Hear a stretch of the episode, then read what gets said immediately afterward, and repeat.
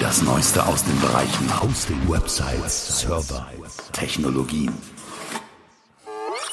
Der Podcast von GoNeo. So, eine Podcast-Episode kriegen wir noch hin im Webhosting und Webmacher Podcast powered by GoNeo. Die letzte jetzt im Jahr 2022, kurz vor Weihnachten aufgenommen. Wer uns noch nicht kennt, du findest uns im Web unter www.goneo.de. Goneo ist ein deutscher Provider für Webhosting, für Domainregistrierungen, für E-Mail-Service. Bei uns gibt es auch Managed Server. Wir machen das zu sehr, sehr günstigen Preisen als dauerhaft günstige Preise, denn gerade bei Verträgen, die auf Dauer angelegt sind und auch die Produkte, die auf Dauer angelegt sind, sie zu nutzen, macht man ja nicht für, für drei, vier Tage eine E-Mail-Adresse oder eine Webseite für ein paar Monate im Regelfall. Da ist es schon wichtig darauf zu achten, dass der Preis, der Normalpreis, dauerhaft günstig ist und nicht nur in den ersten wenigen Wochen oder Monaten, die irgendwann und meistens auch sehr, sehr schnell wieder rum sind. Ja, ist ein bisschen Eigenwerbung jetzt am Anfang dieser Episode, aber ich werde heute nicht nur über unsere Aktion oder unser, unsere Preise hier reden. Wir haben zurzeit eine Weihnachts- und Neujahrsaktion, keine Setup-Kosten für Hosting-Pakete. Wenn du dich jetzt also mit der Idee trägst, mit dem Vorhaben trägst, an der Webseite zu starten, dann schau mal bei Goneo vorbei, www.goneo.de. Das äh, ist ein ja, Sonderangebot, eine Aktion, die wir vielleicht so bis in die ersten vier Wochen des neuen Jahres anbieten können. Wo wir gerade auch von dieser Entscheidung reden, Preis-Leistung, welches Paket soll ich denn nehmen? Das ist auch die Frage, mit, denen, mit der, die wir oft zu hören bekommen in der Kundenberatung. Bei Goneo starten die Hosting-Services bei 2,99 Euro im Monat inklusive Mehrwertsteuer. Da ist auch Domain-Registrierung drin, da ist Webspace drin, da ist E-Mail drin, da ist alles drin, was man eigentlich für den Start braucht. Das ist das kleinste Paket der Punkt, auf den man jetzt ein bisschen achten sollte, wenn man neu einsteigt, es geht nicht nur um den Speicherplatz und die Datenbankenanzahl und die Inklusivdomains bei der Unterscheidung dieser Webhosting-Pakete, auch so wie du sie bei uns auf der Webseite dann siehst. Es kommt auch auf die Webanwendung an, die man darauf abspielen möchte. Also zum Beispiel WordPress machen viele, um eine Webseite zu generieren. Es kommt sehr darauf an, wie viele Ressourcen diese Anwendung erwartet oder, oder eigentlich braucht, um diese Anwendung vernünftig auszuführen. Heißt, die Webseite, die damit entstehen soll, schnell zu, zu laden, schnell zum Browser der User zu schicken da kommt es sehr darauf an, wie viele Prozesse müssen da intern ablaufen. Also wie viele Datenbankabfragen, was muss der Prozessor leisten, wie viel Arbeitsspeicher wird da gefüllt und wie rechenintensiv ist denn die ganze Anwendung. Es stimmt schon, es ist am Anfang recht schwer abzuschätzen. Das stimmt, da nimmt man halt im Zweifelsfall das kleinere Paket. Man kann auch upgraden. Das ist ja nicht alles in Stein gemeißelt, sondern ein Umstieg auf das nächste Paket ist eigentlich immer möglich. Vieles hängt halt davon ab, was Userinnen und User da auf der Webseite machen, auf was sie zugreifen wollen und das ist eine Variable, die man am Anfang auch nicht kennt. Wir sagen es mal so, Webhosting Start ist, wie der Name schon sagt, der Einstieg. Wenn die Seite aber mal läuft, sollte man schon über Webhosting Profi nachdenken, also das nächst höhere Paket. Und wenn man weiß, es wird Aktionen geben und Werbung geben, um Traffic auf diese Webseite zu bringen, um User darauf zu bringen, dann sollte man auch schon mal gleich zum Webhosting Premium gucken. Das ist nochmal ein höheres Paket. Und wenn man nicht nur eine, nicht nur zwei, nicht nur drei Seiten im Sinne von unterschiedliche äh, Webauftritte auf einem Kundenpaket hat, dann empfiehlt sich eigentlich das Webhosting Ultra Paket. Also drei, vier, fünf unterschiedliche Websites, um es mal so auszudrücken, wenn die auf einem Kundenpaket laufen sollen, dann lieber zum Webhosting Ultra Paket greifen, weil dort genug Ressourcen zur Verfügung stehen, um jede dieser Webseiten dann mit der entsprechenden positiven Erfahrung den Usern, den Userinnen auch anzuzeigen. Andererseits haben wir auch davon gehört, dass es auch in diesen Webhosting-Paketen nicht nur den Kunden darum geht, da irgendwas zu publizieren, Webpublishing zu machen, also mit WordPress meinetwegen oder mit Typo3 oder mit Drupal oder Joomla, sondern es gibt auch so die Möglichkeit, diese Pakete als Online-Speicher zu nutzen. Da kann man jetzt so Nextcloud oder OnCloud drauf tun, dann hat man so, so, so eine Mischgeschichte. Aber es gibt auch viele User, die haben da draußen irgendwelche Geräte mit Sensoren. Kameras ist so ein Paradebeispiel oder Temperaturmesser und äh, Fühler, Sensoren. Die haben natürlich die Möglichkeit, sich mit dem Internet zu verbinden und meinetwegen per FTP irgendwelche Daten zu irgendwelchen Servern zu schicken. Da kann man natürlich auch diese, diese Webserver benutzen, wenn man die Daten irgendwie im Internet haben will, um sie vielleicht weiter zu verarbeiten oder überall Zugriff drauf zu nehmen. Ist eigentlich eine gute Idee. Was keine gute Idee ist, äh, wenn man diese Daten mit FTP hochlädt, mit dem reinen FTP, mit unverschlüsseltem FTP. Man sollte eine sichere Übertragung nutzen, kein unverschlüsseltes File Transfer Protocol, also FTP. Da gibt es die Übertragungsprotokolle Varianten SFTP, FTPS. Klingt sehr ähnlich, ist aber im, in der technischen Umsetzung äh, recht viel anders und daher ein bisschen verwirrend. Was soll man jetzt nehmen? Ähm, man kann sich das so vorstellen, FTP und FTPS unterscheidet sich so wie HTTP und HTTPS. Eigentlich das gleiche, nur mit einer Verschlüsselung, einer verschlüsselten Übertragung mit einem SSL-Zertifikat. Also nennt man äh, dieses FTPS auch FTP over SSL oder FTP over TLS. SFTP, wo das S vorne steht, ist was anderes. Das geht eher in die Richtung SSH. Also man verbindet sich zum Server mit einer Konsole, das ist sowieso geschützt, das war schon immer geschützt, das ist verschlüsselt, diese Übertragung. Und das kann man auch nutzen, um Daten zum Server zu schicken und auch äh, runterzuladen. Man nimmt dafür so Programme wie WinSCP oder halt CyberDuck für macOS zum Beispiel. Viele, viele, viele andere.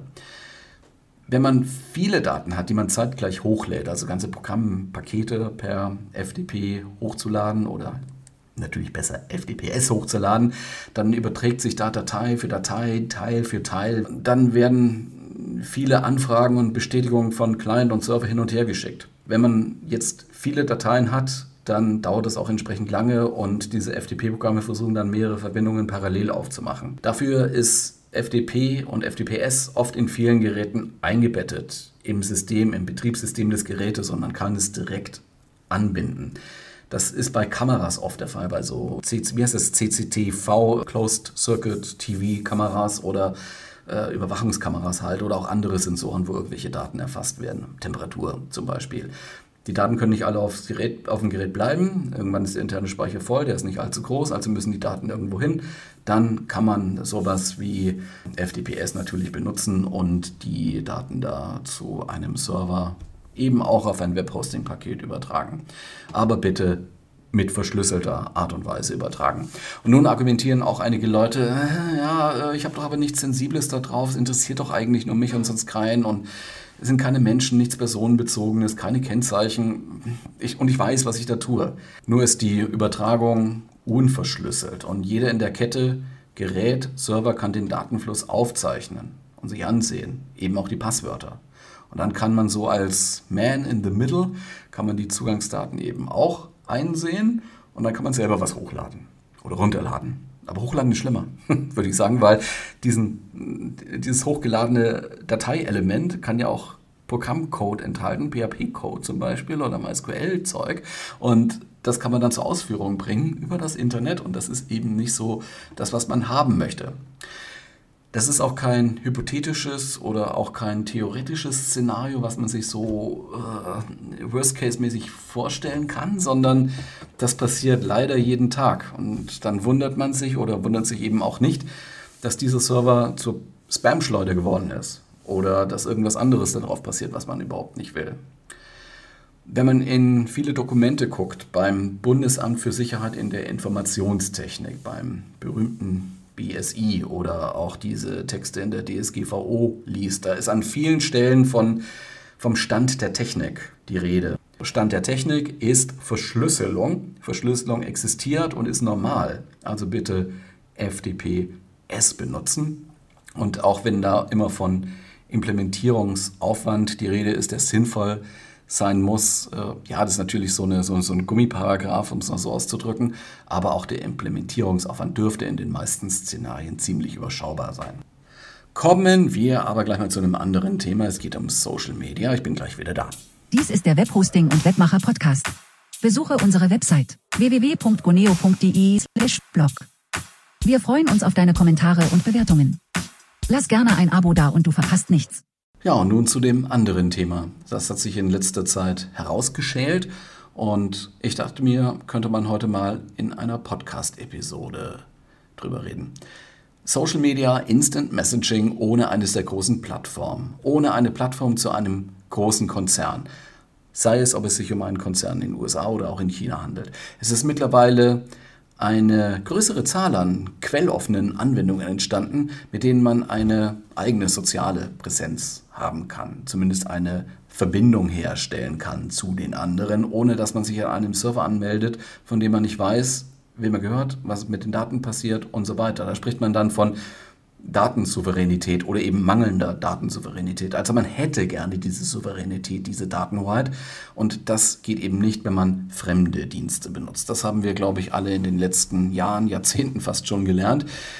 Ich meine, wir haben an dieser Stelle schon gelegentlich zumindest mal über Friendica geredet. Das ist eigentlich eine Webanwendung, die wie ein Node, ein Server, ein Knotenpunkt in einem dezentralen sozialen Netzwerk funktionieren kann. Funktioniert für sich, kann man sich sozusagen als User dran anmelden. Man kann viele User auf einer Friendica-Installation haben, die dann miteinander Informationen austauschen, die sich ja gegenseitig mit Informationen füttern können, die Beiträge da einstellen können. Diese Beiträge können dann kommentiert werden, geliked werden, weiterempfohlen werden. So das klassische soziale Plattform-Ding in erster Linie. Friendica ist das. Friendica ähm, begnügt sich mit Apache, MySQL, PHP und das sind auch so die Dinge, die man im Webhosting-Umfeld auch bei Goneo findet. Deswegen funktioniert Friendica grundsätzlich auch auf Goneo-Servern. Und äh, Friendica hat neben anderen eben auch ein quelloffenes Kommunikationsprotokoll äh, implementiert, das heißt ActivityPub. Und mit diesem Kommunikationsprotokoll kann man mit einer Friendica-Installation zu anderen Friendica-Installationen Kontakt aufnehmen und eben nicht nur zu Friendica, sondern eben zu anderen Anwendungen auch wie etwa Mastodon. Mastodon dürfte der eine oder andere jetzt in letzter Zeit schon öfter mal gehört haben, weil Mastodon so ein bisschen funktioniert wie, wie Twitter als Microblogging-Dienst und mm, Twitter ist ja momentan sehr in Diskussion, man weiß nicht, wo da die Reise hingeht und da haben viele Userinnen und User auch mal gefragt, welche, welche Alternative gibt es denn eigentlich? Gibt es denn nichts anderes, wenn ich sowas machen will wie Twitter im, im ja, Open-Source-Bereich, im, im dezentralen Social-Netz? Und auch Mastodon beherrscht dieses äh, ActivityPub-Protokoll. Daneben gibt es noch einen Begriff, der in diesem Zusammenhang immer wieder auftaucht. Fediverse. Das Fediverse ist ja, so ein, ja, ein Kunstbegriff. Das ist ein äh, föderiertes Netz, ein, ja, ein, ein Sammelbegriff für alle Server, für alle Anwendungen in diesem sozialen Netzwerk mit den unterschiedlichsten Programmen und Anwendungen. Sei es jetzt äh, ja, zum Beispiel Mastodon oder Friendica. Sind nicht nur äh, quelloffene, sind nicht nur Open Source Geschichten, sondern Inzwischen haben wir auch Meldungen gelesen, dass proprietäre Anwendungen in diesem ActivityPub System mitspielen wollen und Teil dieses Fediverse werden wollen. Tumblr zum Beispiel gehört dazu. Die denken momentan darüber nach, ob sie nicht auch ActivityPub da implementieren. So hat man dann Zugriff auf dieses komplette Fediverse, wenn man eben bei einer Friendica-Installation ist, bei einer Mastodon-Installation ist oder eben auch bei einer Tumblr, ähm, bei Tumblr ist. Ja. Dieses Fediverse hat in letzter Zeit größeren Zulauf erfahren. Das hat natürlich auch mit, diesen, mit dieser Berichterstattung und mit diesen Vorgängen bei, bei Twitter und überhaupt auch bei Meta in so, in, und so weiter auch zu tun. Im, Im Fediverse findet man auch Anwendungen für ja, Bilderblogging, die so, so funktionieren wie Instagram. Es gibt Videoblogging, die äh, Blog es gibt Videoblogging-Anwendungen, die genauso funktionieren oder ähnlich funktionieren wie YouTube beispielsweise. Das sind dann eben Alternativen zu den zentralen Angeboten von ja, meist größeren Konzernen. Nun haben wir die Situation Ende 2022. Social Media ist angekommen. Wir haben alle Erfahrungen damit. Social Media ist gekommen, um zu bleiben. Keiner hat Zahlen, wie weit jetzt so diese Social Media Geschichten klassische Webanwendungen wie Online-Foren zurückgedrängt haben. Also so eigentlich Webseiten, auf denen die Interaktion zwischen registrierten Usern im Vordergrund stand. Aber null wird diese Verdrängung ja noch nicht gewesen sein. Das hat uns jetzt so mit einigem Abstand jetzt mal dazu bewogen, die Nutzerschaft bei uns, die Kunden bei uns zu fragen, wie halten Sie es denn mit Social Media im Allgemeinen und dann nochmal speziell bezogen auf Instant Messaging? Zwischen beiden Sphären gibt es ja schon Mischbereiche, also Social Media hier, wo man eher so ein bisschen was, was postet und äh, starke In Interaktion im Bereich Instant Messaging. Es gibt schon Features, die da so ineinander laufen, ne, wenn man kommentiert und wieder kommentiert, aber es sind doch unterschiedliche Nutzungsideen oder, oder Schwerpunkte in der Nutzung. Wir, es waren dann jetzt einige Fragen, die wir zusammengestellt hatten in einem Online-Fragebogen. Und äh, diese, diese vielen Fragen zu diesem Thema haben wir so gestellt, dass man sie zu einem generellen Wert zusammenrechnen kann. Also es gibt da so einen, so einen, ja, so, so einen allgemeinen Wert, der sich einfach aus dem Durchschnitt dann bildet. Immer auf einer Fünfer-Skala die Fragen beantworten lassen und dann kann man ja das entsprechend äh, als, als Mittelwert dann bilden. Es handelte sich um so Fragen, die abklopfen sollten, äh, wie man mit einzelnen Aspekten von Social Media umgeht oder was man davon hält. Sondern aus dem Antwortverhalten war erkennbar dann, wie die Einstellung der Befragten zu Social Media aussieht. Positiv oder negativ auf einer Skala von 1 bis 5. Es hat sich gezeigt, dass es einen Mittelwert gibt bei 3,03. Es gibt also, um so auszudrücken, genauso viel Zustimmung wie Ablehnung mit einem Tick mehr Zustimmung. Da kann man dann so Histogramme malen und sich plotten lassen, sich zeichnen lassen ergibt sich fast so was wie eine Normalverteilung. Jetzt ist es natürlich in Podcast hier ein bisschen schwer, solche Grafiken irgendwie zu beschreiben. Das Bild sieht halt aus wie eine typische Glocke, die Normalverteilungsglocke. Das bedeutet, nur wenige Befragte scoren auf 1 oder 5. Das heißt, haben 1 oder 5 in den extremen Rändern angegeben. Die meisten halt liegen irgendwo bei 3 oder 4. Das ergibt dann den Mittelwert 3,03. Man könnte auch so sagen, die eine Hälfte der Befragten ist pro Social Media und die andere Hälfte ist kontra Social Media eingestellt. Wir haben übrigens bei der Gelegenheit auch überprüft, ob es denn einen Zusammenhang gibt zwischen Zustimmung oder Ablehnung von Social Media und dem Alter der befragten Person. Wir haben damit abgefragt, zu welcher Generation gehörst du oder was die Ansprache, zu welcher Generation gehören sie, also Boomer oder äh, Generation X, Generation Y, Generation Z und so weiter. Und das, also so die, die, die Alterskohorten haben wir abgefragt. Es gibt da keinen, wenn, wenn dann nur einen schwachen Zusammenhang, sehr schwachen Zusammenhang, den man jetzt mal so intuitiv höher einschätzen würde. Also zumindest hätte ich den höher eingeschätzt. Also ein wir haben keinen Zusammenhang gefunden, keinen deutlichen Zusammenhang gefunden zwischen ähm, Alter und der Art und Weise, wie man mit Social Media äh, oder zu Social Media eingestellt ist und äh, ablehnt oder zustimmt. Wenn man sich jetzt die, die Aussagen da anguckt und wenn man die verrechnet sozusagen und mit einer Faktorenanalyse mal angeht, dann kann man so grob auf jeden Fall zwei Faktoren gut unterscheiden. Es gibt in der Kundschaft, in der Nutzerschaft bei uns auch ein, ja, ein, ein intuitives Interesse, so affektiv, sage ich mal, an, an Social Media. Also es macht Spaß, es ist irgendwie was, es hat eine gewisse Magie ähm, und es hat auch eine gewisse Sinnhaftigkeit. Also wenn die Leute dann überlegen, was mache ich da, was passiert da, ist es gesellschaftlich irgendwie bedeutsam und so weiter, das ist so eher dann in dieser Richtung so, so Sinnhaftigkeit. Ähm, diese zwei Äste zumindest kann man da grob unterscheiden. Also es liegt schon eine gewisse Magie in Social Media. Insgesamt ist es zwar so, dass Social-Media-Unternehmen momentan nicht gerade so die Shining Stars am Markt sind, an den Börsen dieser Welt, Big Tech insgesamt nicht. Wir haben ja gesehen, ne? Meta, Facebook, also Snapchat, Twitter, äh, ähm, Peloton, Airbnb, GoTo, Salesforce, Shopify, LinkedIn. Alle diese Firmen haben massiv Leute entlassen. Das waren teilweise 50 Prozent der Belegschaft und mehr. Gut, es ist bei 50 Prozent und mehr dann auch schon eher eine Art Abwicklung, die holt man einfach nicht mehr zurück und ich, ich, glaube, da kommt man nicht mehr so schnell auf Flughöhe, wenn man sowas mal gemacht hat. Aber genau das ist halt passiert. Also es ist jetzt ein gewisses Misstrauen auf die, auf die Weiterentwicklung dieser Social-Media-Unternehmen. Ja, und schon lesen wir in den vielleicht eher so konservativ ausgerichteten Medien wie Welt, FAZ etwas vom Untergang von Facebook, da ist immer so eine schadenfreudige Tonalität mit drin, zumindest zwischen den Zeilen. So, Gott sei Dank kein Facebook mehr. Und dann hat sich ein FAZ-Redakteur auch schon mal Mastodon angeguckt und war auch angewidert, noch angewiderter als ähm, mit Facebook von Mastodon. Ja, die ganze Social-Media-Kiste wandelt sich eben. Und es gibt mehr als Facebook und Twitter. Das ist jetzt auch klar geworden, auch mehr als TikTok. Diese Krise hat zumindest Aufmerksamkeit auf das Thema dezentrales Social Media gelenkt und dezentrales Web, Web 3 gibt es auch. Viele denken, das ist irgendwo in ganz ferner Zukunft, aber nein, gibt konkrete Projekte, gibt Produkte und die Online-Welt wandelt sich. Aktuell haben wir noch eine Landschaft, in der eher so die großen Plattformen dominieren, mit Millionen an Userinnen und Usern. Diese Plattformen sind kommerziell, sind proprietär, gehört einem oder halt einem Konzern zentral ausgerichtet. Daneben haben wir aber auch eine Welt an offenen Protokollen und Anwendungen mit dezentralen Strukturen und die wachsen momentan.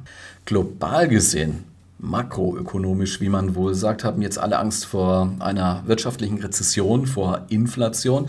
Auf der anderen Seite gibt es aber auch die Ansicht, man ist schon weiter, man ist schon wieder in einer Phase der Deinflation, also Peak Inflation ist schon überschritten, muss man wohl jetzt noch ein paar Monate abwarten, ob das wirklich so ist oder ob eher so die Pessimisten recht behalten und wir schlittern in eine Rezession. Auf beide Szenarien kann und sollte man sich in irgendeiner Weise einstellen. Es erscheint schon nachvollziehbar, dass viele Marketingprojekte jetzt überprüft werden auf Sinnhaftigkeit und ob sie nicht zu teuer sind und so. Ne? Da kann man ja auch schnell kürzen. Ähm, eine Webpräsenz gehört zu Marketing. Und für viele ist die Webpräsenz, die Webseite, ein starkes Element in diesem Marketingspiel auch wenn nur ganz prinzipielle Informationen auf der Webseite stehen. Ich denke, als Unternehmen oder auch als Freelancer braucht man heute mit, mit einer, ja, mit irgendeiner Freemail-Adresse oder sowas nicht mehr ankommen. Eine Webseite und wenn es ein One-Pager ist, wird einfach auch erwartet. Ich bin selber immer skeptisch, wenn ich jetzt irgendwas suche und ich komme zu irgendeiner Firma, zu einem Handwerker oder Dienstleister und dann kommt da gerade mal so eine generische Seite in irgendeinem Sammelportal. Ne? Also ähm, alle, alle Klempner in der Stadt oder alle Elektriker hier oder so. Ähm, ich habe schon das Gefühl, da nicht richtig zu sein. Da. Und ich denke, das geht auch vielen Nachfragern dann so.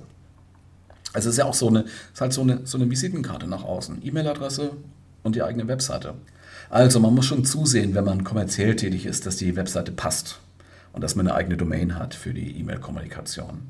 Das sind genau die Produkte, die wir hier bei Gonio anbieten. Und ich denke auch, dass wir entsprechend einsteigerfreundlich sind mit der, mit der Art und Weise, wie man die Features bei uns bedient oder auch mit den Preisen. Man braucht sicher kein Informatikstudium, wenn man hier bei Gunio mit dem Aufbau einer eigenen Webpräsenz beginnen will. Die Aussichten also für das neue Jahr etwas gemischt. Vielleicht haben wir Rezessionstendenzen noch in den ersten Monaten des Jahres 2023 und im Sommer klärt sich das dann alles wieder auf in Richtung, jetzt ist alles gut, jetzt geht alles wieder nach vorne oder ist es anders. Das wissen wir nicht. Wir können nicht in die Glaskugel gucken, können wir schon, aber wir werden daraus nichts erkennen. Äh, das müssten wir dann vielleicht auch äh, anderen überlassen. Ja, und das war die letzte Episode im Jahr 2022. Das neue Jahr steht vor uns nur wenige Tage weg. Ich hoffe, wir hören uns dann bald wieder mit frischen Ideen, mit neuen Themen und ihr seid alle auch wieder dabei. Ich wünsche euch jetzt ein schönes Weihnachtsfest, ein schönes Silvesterfeier und einen guten Start ins neue Jahr. Bis dann, bye.